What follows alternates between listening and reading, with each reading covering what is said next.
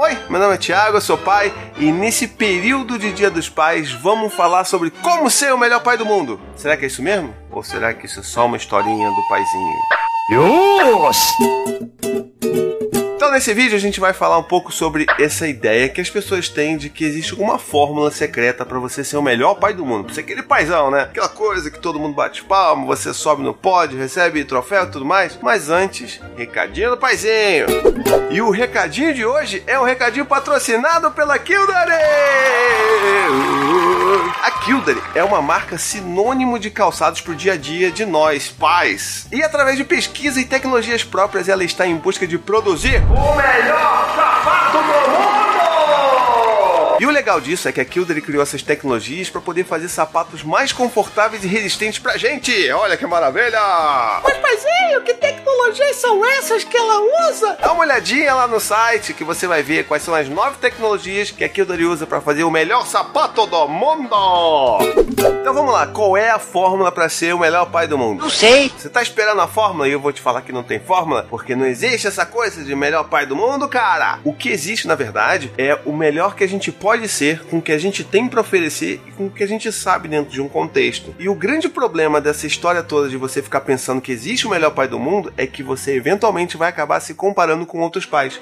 E isso começa a trazer desgraça na vida das pessoas. Sabe por quê? Porque você começa a ver o que o cara tá fazendo, o que, ele deixa de fazer, e você nunca olha em consideração o que que tá no contexto dele. Isso obviamente acontece muito, e na verdade acontece muito mais e muito mais severamente com as mães que acabam entrando em guerras, essas guerras maternas aí e tudo mais. Então, acontece também com os pais. Os caras começam a se comparar, e aí começa a surgir toda aquela discussão absurda de ah, vamos parar o Rodrigo Hilbert, que ele é um paizão, que é o mão da porra, não sei o quê. É tudo isso porque as pessoas estão se comparando e querendo ser a melhor coisa do mundo. E esquecem que o melhor tá dentro delas, sabe? É o melhor que elas podem oferecer com aquilo que elas têm em determinado momento. E na verdade, a vontade de você querer oferecer o melhor que você tem. E para explicar isso de uma maneira bem fácil sobre essa questão de como você coloca as coisas em contexto, é só você olhar um pai, por exemplo, que tem uma estrutura melhor que o outro, por exemplo. Então, tipo, o cara pode ter uma rede de apoio com familiares ou até com funcionários que dão muito mais apoio para ele do que um outro pai que não tem apoio nenhum, tá só ele e a parceira, ou só ele e o parceiro dele. E também tem a questão do acesso à informação. Então, tipo, tem pais que têm acesso a livros sobre paternidade, tem pais que conseguem ler até livros em inglês, tem pais que têm acesso à internet, mas tem pais que não têm. Então, como é que a gente vai conseguir comparar toda essa galera do mesmo jeito e achar que todos eles têm que seguir o mesmo padrão de paternidade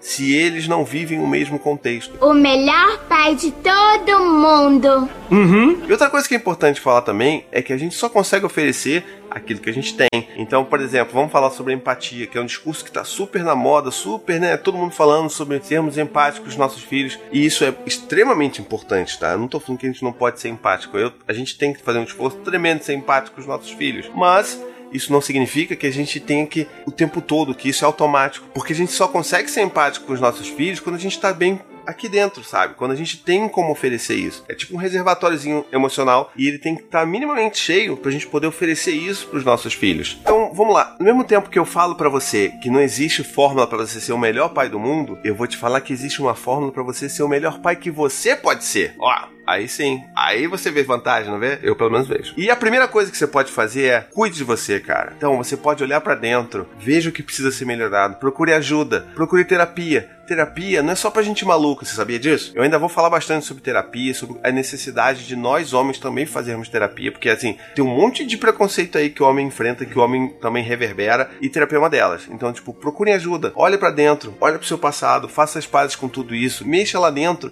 e tudo isso vai refletir em como você vai se tornar um pai melhor, uma pessoa melhor para os seus filhos e para quem você ama ao seu redor. A segunda coisa que você pode fazer é olhar para os seus preconceitos e revê-los e desconstruí-los. E dentro dessa lista está, obviamente, o machismo. Vamos trabalhar para tentar desconstruir o máximo possível desse machismo que a gente tem, que a gente vive, que a gente respira. E é só fazendo isso que a gente vai conseguir assumir ainda mais o papel de pai ativo que a gente tem, o papel de pai né, participativo, pai cuidador. É só assim que a gente vai conseguir assumir esse papel de verdade, através dessa desconstrução real. E nessa desconstrução, tipo, sabe, de você ir lá, escrever textão no Facebook e depois quando você volta, tipo, tá fazendo a mesma coisa, não tá cuidando de filho, ou só tá ajudando. Então a desconstrução tem que ser real. Você tem que fazer isso de verdade, tá? E só para não achar que eu tô aqui ditando regras sobre né, como ser pai, como ser o melhor pai que você pode fazer, que você pode, blá, blá, eu também tô numa caminhada diária de desconstruir também os meus machismos e todos os preconceitos que eu tenho. Eu hoje sou um cara muito, mas muito melhor do cara que eu era, sei lá, dois, três anos atrás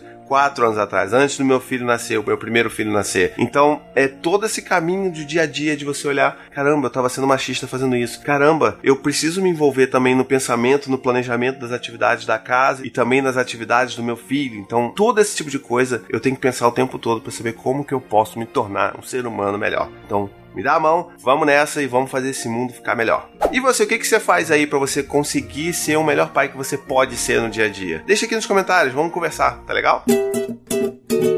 Bom, espero que vocês tenham gostado do vídeo de hoje. Não deixa aí de curtir, comentar, compartilhar, distribuir amor. Me segue lá nas minhas redes sociais. Tem paizinho no Facebook, no Twitter, no Instagram. E também assina o meu canal, tá bom? Um beijo, até a próxima e tchau, tchau. To the 25 senators who just voted against U.S. veterans and their families, you flip-flopped. voted no on the Honoring Our Pact Act. You know it provides medical help to vets, makes amends to veteran families who lost children to recklessness.